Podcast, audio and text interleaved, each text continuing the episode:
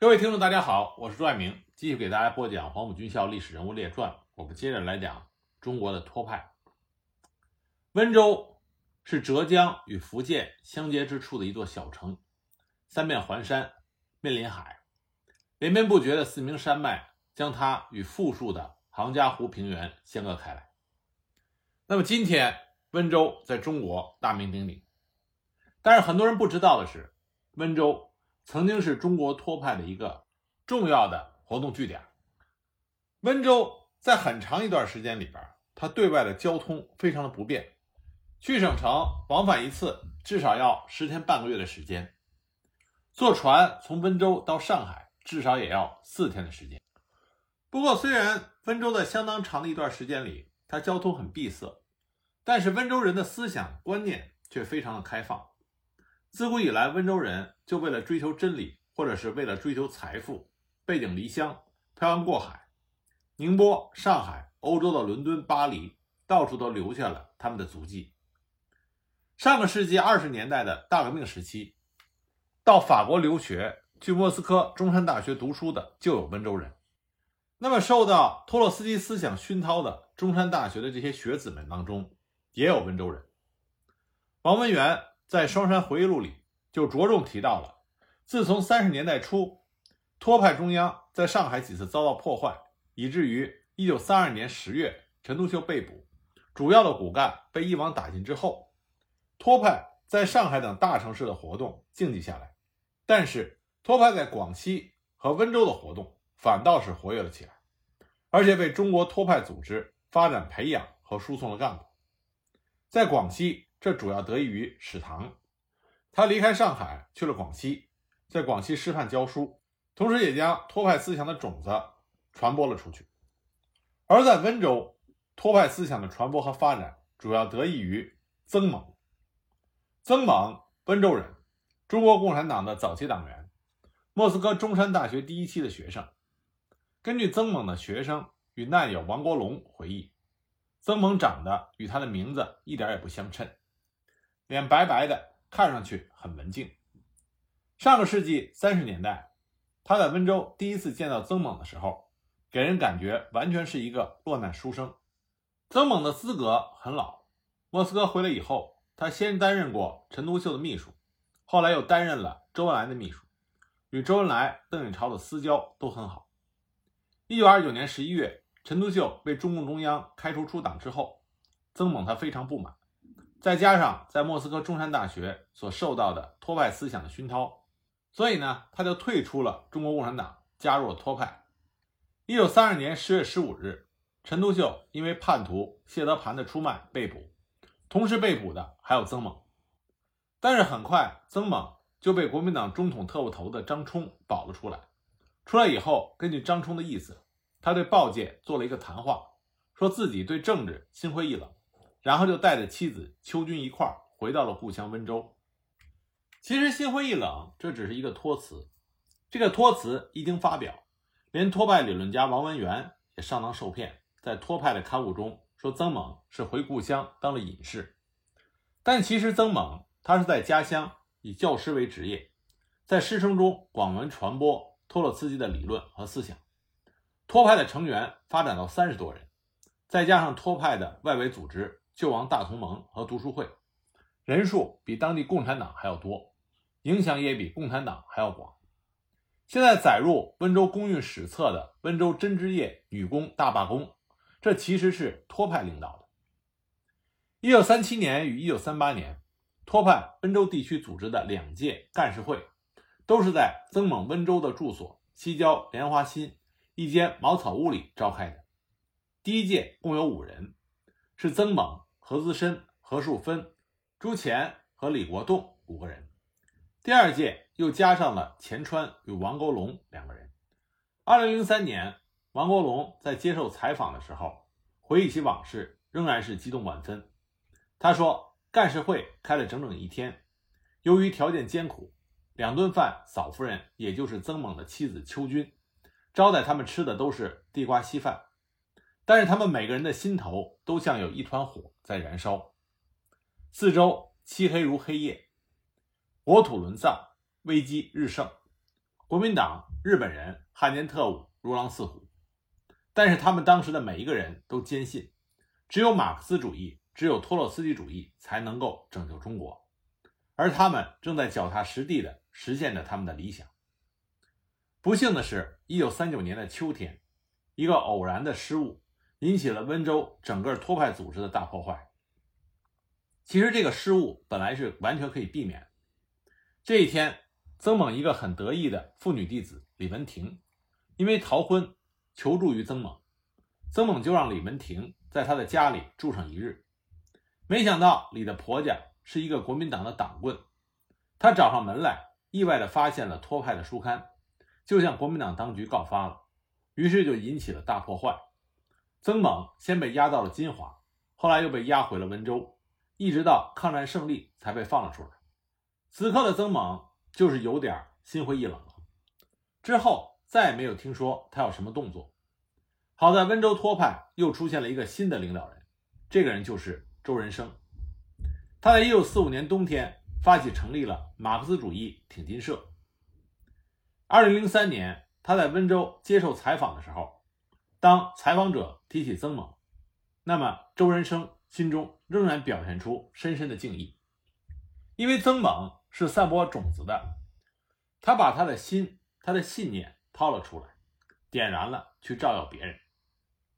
一九四九年五月，温州解放，曾猛随即被捕，被捕的原因倒不是因为他是托派，而是与国民党大特务张冲。尴尬的关系，他的妻子邱军写信给周恩来。不久，邓颖超代表周恩来回了信，并将曾猛放了出来。一九五零年秋天，曾猛第二次被捕，这一次邱军是给邓小平写的信，因为邓小平和曾猛都在中山大学读过书，回国之后又一块儿在上海地下党中央机关工作过。邓小平当时亲自回了信，并且推荐曾猛。到国务院参事室做参事，所以曾猛又一次被放了出来，还去了趟北京，但是参事没有做成，于是又回到了温州。一九五二年十二月二十二日，在全国疾风骤雨的大肃托中，曾猛再一次被捕。这一次，再也没有什么人替他说情了。一九五八年，他死于狱中。与曾猛相比，王国龙身材魁梧。一九三一年，王国龙十七岁，从温州到上海当学徒。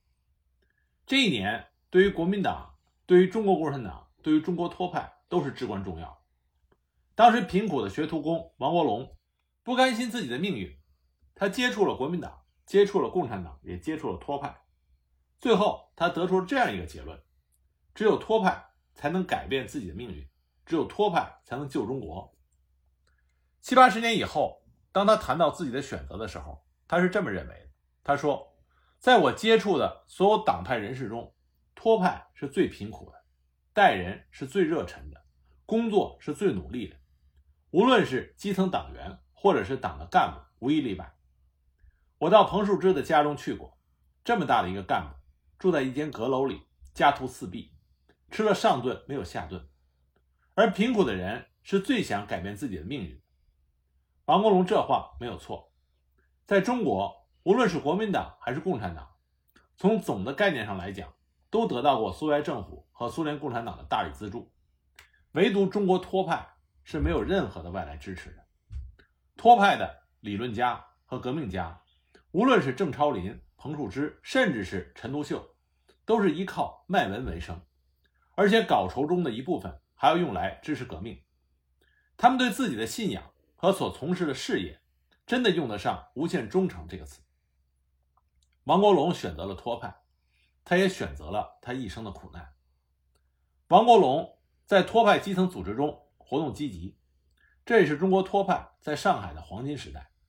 基层党的支部有二十多个，成员和同情者超过了一千人。但是从1931年5月到1932年10月，托派中央在上海连续不断的遭到破坏。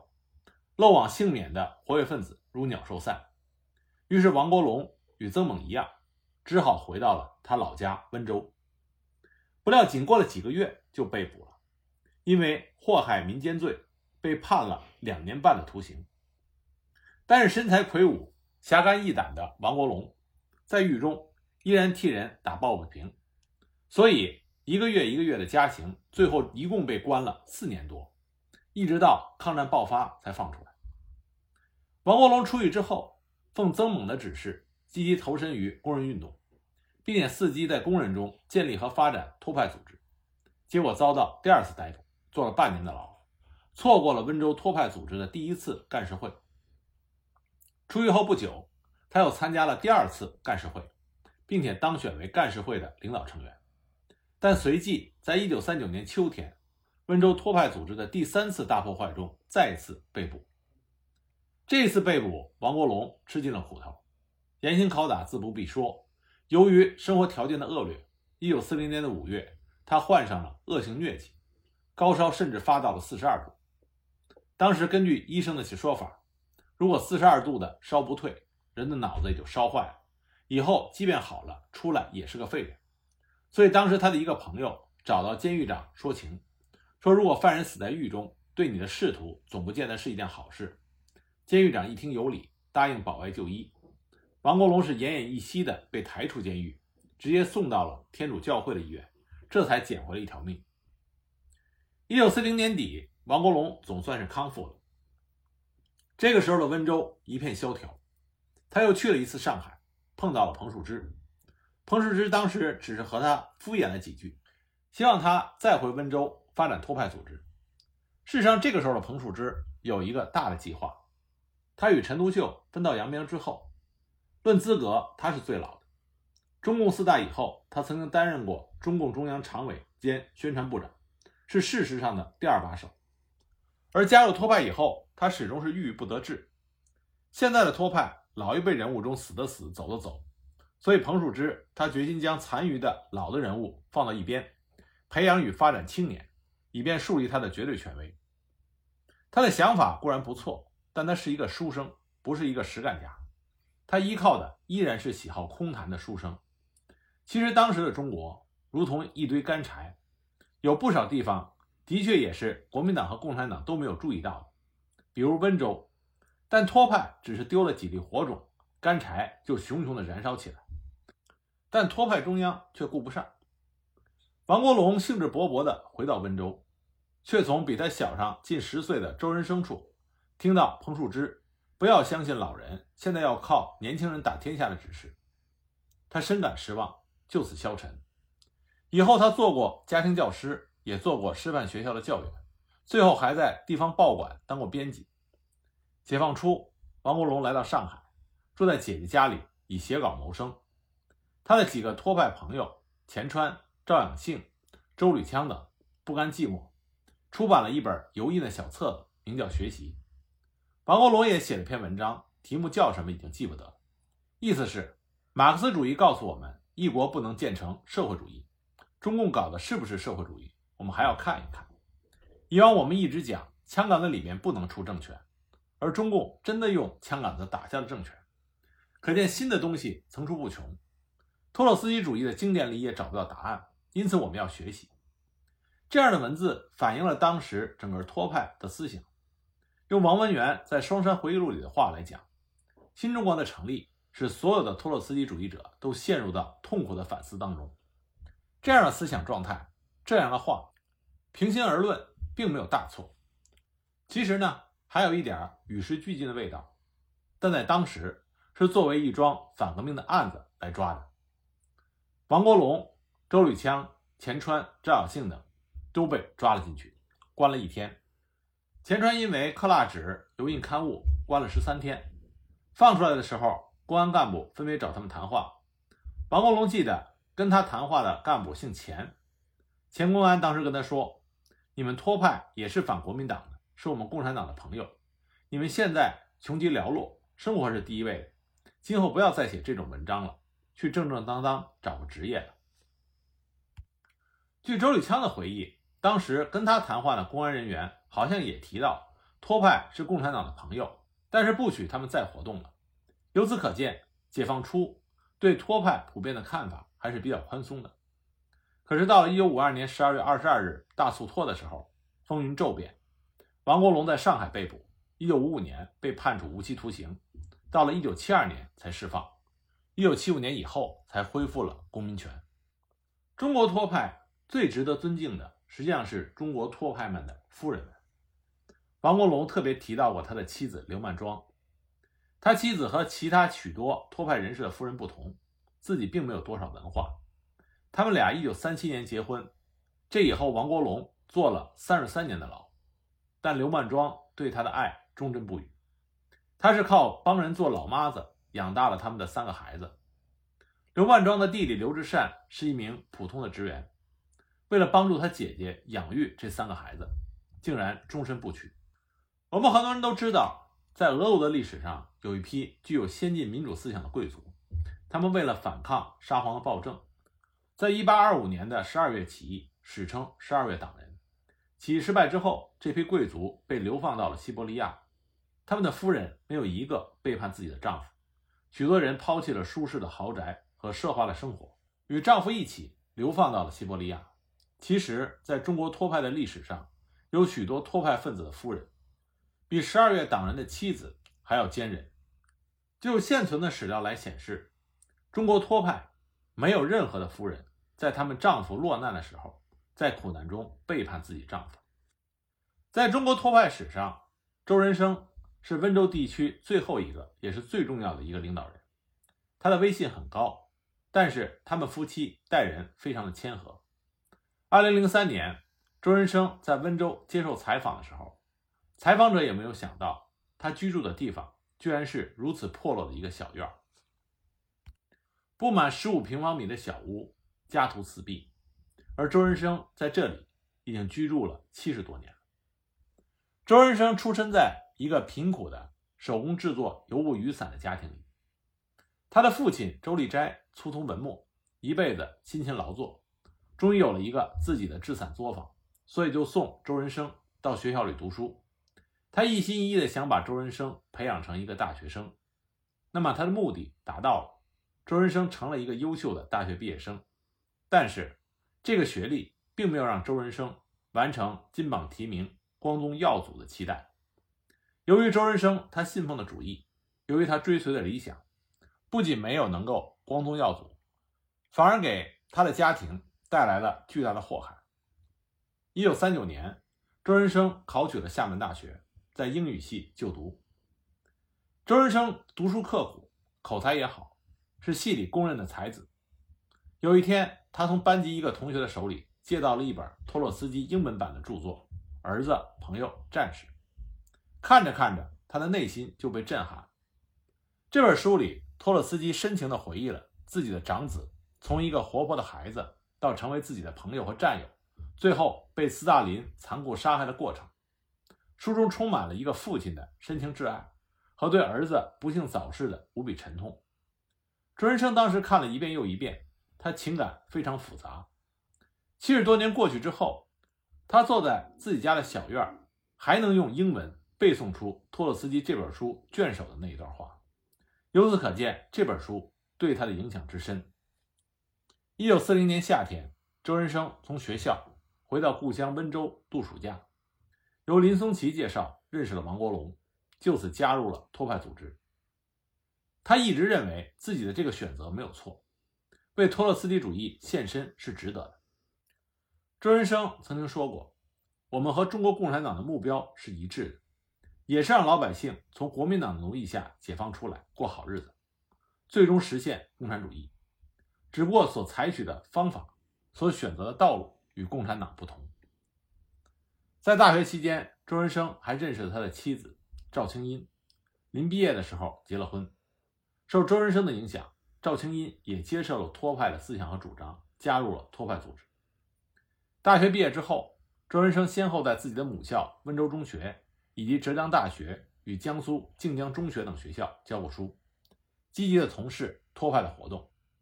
其中最重要的行动就是1945年冬天发起和成立了马克思主义挺进社。马克思主义挺进社是中国托派后期最重要的一个组织，他在温州先后组织了多起工人、学生反饥饿、反内战的罢工罢课活动，许多参加过这些活动的工人学生。还以为这是由共产党领导的。一九四九年，周仁生来到了福建海墩县的海墩中学当校长。他在学生中组织读书会、篮球队等，非常活跃，威信很高，并于1949年7月加入了中国共产党。不久，担任了海墩县的宣传部长。但他又是海墩县托派的负责人。此刻，海墩县还没有解放，据说这是彭树之的主张。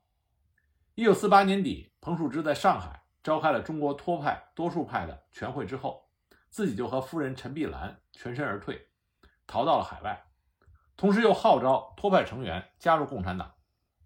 彭树之的理论是：大革命时期跨党的人很多，现在托派也可以跨党，到共产党内部去学习、去活动、去发展我们的组织。一九五二年十二月二十二日，周仁生和他的夫人赵青音在全国统一的大肃托中被捕。被捕的时候，整个海墩中学一片哗然，师生们都不相信他们的校长。同时，此刻还担任着县委宣传部长的周仁生，会是一个罪大恶极的什么托派？一九五四年十一月，因为作为托派的中坚骨干，周仁生被判处无期徒刑，他的夫人赵青音被判五年徒刑。周仁生先是被关在福建漳州，后来又被押送到浙江临平，一九六三年被统一关押在上海提篮桥监狱，直到一九七二年释放，一九七五年底。恢复了公民权。由于他出色的英语水平，在提篮桥的时候被分配在翻译组。他认为后半生在狱中最有意思的工作是翻译并出版了波兰人伊萨克·多伊彻撰写的最具权威的托洛斯基大传《先知三部曲》。周仁生是三位翻译中的一个，另两位翻译是王国龙和施用勤。一九五六年冬天，周仁生从漳州被押往临平的时候。曾经途经他的家乡温州，并在温州住了几天。由于看守人员的宽大，周仁生和他的父亲周立斋见了一面。此刻，他的父亲周立斋还不满六十岁，但在周仁生看来，已经显得非常的苍老。周仁生深感内疚，他明白自己是父母亲毕生的希望，而自己给父母亲带来的却是苦难。不久，由于赵青音在狱中表现较好，被减刑一年。提前释放，周仁生看到赵青音清瘦的脸，就给他讲了一个赵氏托孤的故事。最后，周仁生就说：“死是容易的，但活下去却很艰难。我的心已经死了，我把容易的留给了自己，却把苦难留给了你。”赵青音心里明白周仁生的意思，他回到家里，默默地担负起抚养年幼的儿子和赡养周仁生父母双亲的重任。教师自然是不能做了。他白天就到街道办的化联厂做杂工，晚上是给人家做老妈子。有关领导多次找他谈话，叫他和周仁生离婚，并且承诺只要他离了婚，就安排他到学校里当老师。但是赵青音拒绝了，她选择了忠诚，忠诚于自己的丈夫，忠诚于自己的信仰。同时，她也选择了极端的贫困，她终日操劳着。只要是可以赚钱的工作，什么都干。他甚至到医院里去给传染病人倒尿盆每赚来的一分钱，他都掰成两半来花。尽管家徒四壁，每一件衣服都是补丁落补丁，但他始终把这个家料理得整整齐齐，每天都把年幼的孩子和年迈的婆婆梳洗打扮得干干净净，保持着作为一个人的最基本的尊严和体面。再苦再累，他都自己撑着。背驼了，头发苍白，一双女人的纤纤细手，由于终日的劳作，变得骨骼粗大，手心都是裂口，粗糙的像一把锉刀。只有眯起眼睛微笑的时候，才隐约能够找到当初在厦门大学英语系气花美女的那一丝风韵。但她正是用她那一双瘦削的双肩，始终支撑着这个家，等着周仁生的归来。一九七六年初春。周仁生回到了温州老家，当他看到风烛残年、无比苍老的母亲，以及搀扶着自己母亲、显得同样苍老的自己的妻子的时候，他忍不住跪下了。二零零四年一月二十七日，周仁生安静地在他自己家里去世，而他的夫人赵青音依然住在温州闹市区那座破败的小房子里。周吕羌是温州托派另外一位非常重要的历史人物。他加入托派是一件令人非常费解的事情。他是温州人，但他与曾猛、王国龙、周人生原先都不相识，也没有受到他们的什么影响。一九四七年，他高中毕业，从温州来到上海，就读于上海的师范专科学校。当时学校里，国民党三青团以及共产党的地下组织都非常的活跃，而托派虽然存在，但是是一个影响极其微小的组织。可周吕羌却偏偏不可思议地选择了托派。前面说过，中国托派的产生与中国大革命的失败有着非常紧密的关系。许多老一辈的托派都是从中国共产党内部分裂出去的，都是由于不满意共产国际与斯大林，拒不承担中国大革命失败的责任，转而倾向了托洛斯基。但1947年的中国，人们已经不再关心大革命失败的问题。共产党领导的人民解放军已经席卷了大半个中国，中国革命胜利的曙光已经闪现在中国人民的面前。追求革命的青年们无不把目光投向了中国共产党。又有谁会把自己的命运压到如同鸵鸟一般，始终不相信武装革命从农村包围城市会取得成功的中国托派身上呢？根据周礼强自己的回忆，他来到上海就读于师范专科学校。心里追求着光明。当时共产党地下组织很活跃，他已经接触到了共产党，但他认识一位老师，这个老师是个托派，他完全被这位老师的个人魅力所征服了。贫穷、正直、知识渊博，彻底的忘我，毫不犹豫的献身，始终忠于自己的信仰。世界上像这样的人太少了，但是在中国托派中就有很多这样的人，无论是郑超林、周人生。他们都是这样。周柳强回忆，当时彭树之正在北四川路五金路上的一所学堂里举办讲座，每个星期天上午讲一个单元。他那位老师带他去听了几次。第一单元辩证法与唯物论，第二单元社会发展史，第三单元中国革命史。全部讲座还没有听完，周吕羌他就加入了托派组织的社会主义青年团。与他一块加入托派组织的还有他的同学钱惠初，而钱惠初后来就成为了周吕羌的夫人。周吕羌加入托派，他满腔热忱地以为他就是参加了革命，他认为他们和中国共产党斗争的目标是一致的，就是血也会流在一起。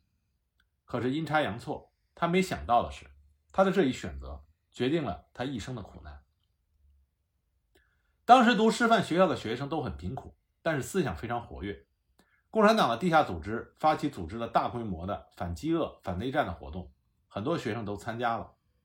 在师范学校，托派仅是一个三个人的小支部，但所有成员都义无反顾地参加了共产党组织的革命活动。在上海解放前夕，一九四九年四月二十五日，秉承蒋介石的旨意，国民党特务在上海发起了最后的疯狂，一举逮捕了几百名学生，其中单师范学校。就有十五个学生被捕，其中托派两人，就是周吕羌和钱惠初。这些学生全部被关在了建国路上的国民党警官学校。按照蒋介石的指示，这些人是通通要被枪毙的。但是共产党的地下组织巧妙地将这件事情通过社会知名人士严独鹤先生捅到了报纸上，结果舆论大哗，许多教授联名抗议，许多学生家长。聚在警察局，要求领回自己的孩子。这个时候，人民解放军已经横渡长江，上海的郊区已经能够听到解放军隆隆的炮声。当局害怕了，于是这批逮捕的爱国学生就全部放了出来，而唯独被秘密逮捕的交大学生穆汉祥、史肖文被枪杀了，成为上海解放前最后几个献出自己宝贵生命的烈士。上海解放了，托派残留在上海的几个人。办了那本油印的小刊物学习，那么险些被国民党杀害成为烈士的周吕羌也参加了，结果学习仅出了两期就被禁止了。一九四九年十月，周吕羌与王国龙、钱川等人一块儿被捕，他被关了一天就放了出来。在看守所交代自己简历的时候，他谈到自己曾经积极的参加学生运动，并于一九四九年四月二十五日遭到国民党的逮捕。当时他面对的那位公安人员十分同情地讲：“你们托派是共产党的朋友。”周吕羌听到“朋友”这两个字，心头还是涌上了一丝暖意。那么，公安也跟他说，以后好好改造，不要再活动了。他也记住了，走出看守所就去厦门教书，直到1952年12月22日大肃托的时候被捕。两年以后，周吕羌被判处七年徒刑，是托派人士中判的比较轻的那一个。他的夫人钱惠初更轻，关了几个月就释放，以后在上海市二女中教书。但是在狱中的生活，周吕羌远没有他的温州同乡曾猛、王国龙、周人生等人幸运。一九五五年四月，他被押送到内蒙古吉宁，修筑吉宁铁路。四月末了，他还能看见满天的飞雪，这对于一个一直在南方生活的青年来说，是一个极大的折磨和考验。但是他挺住了。之后，他又被押送到包头，修筑包兰铁路。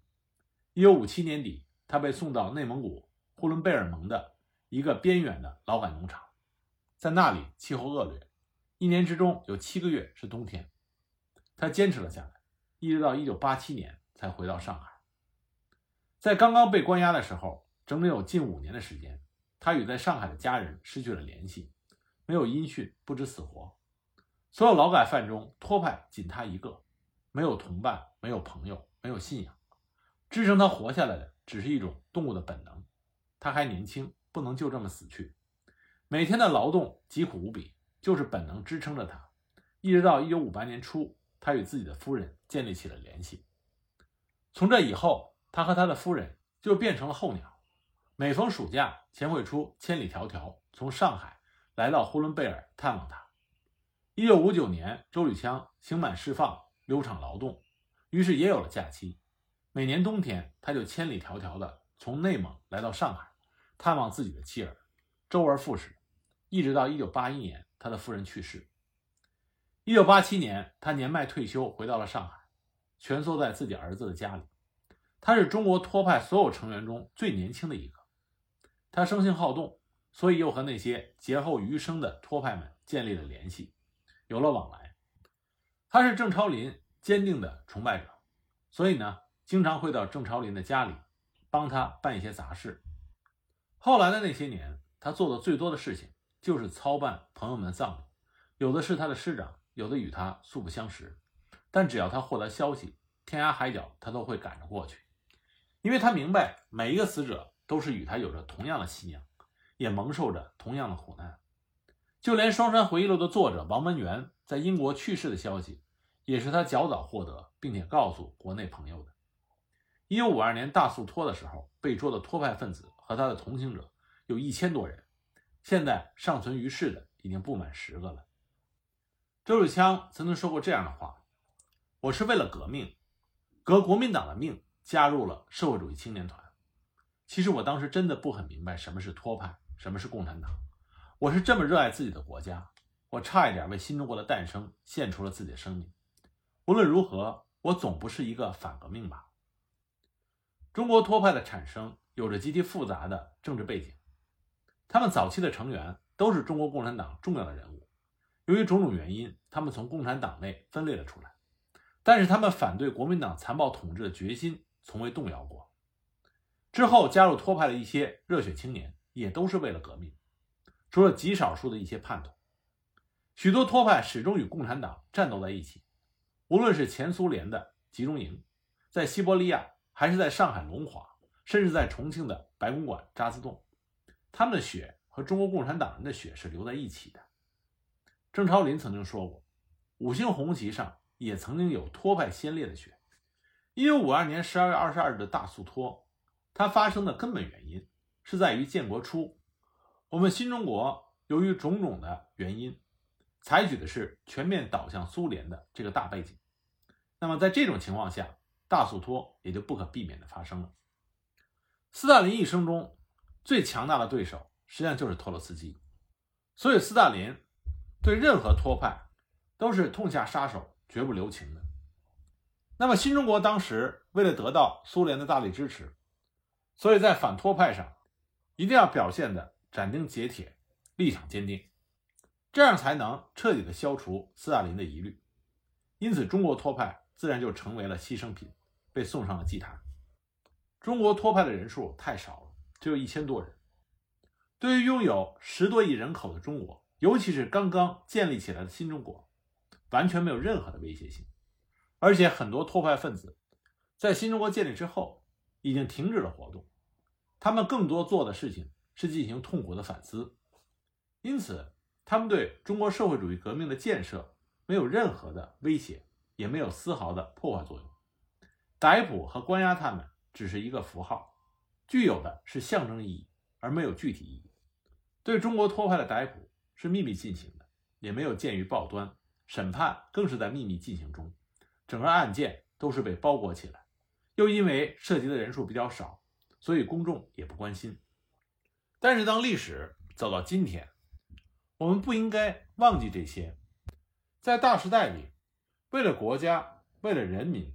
为了民族的前途，经过慎重的思考，选择了一种信仰，一生无悔。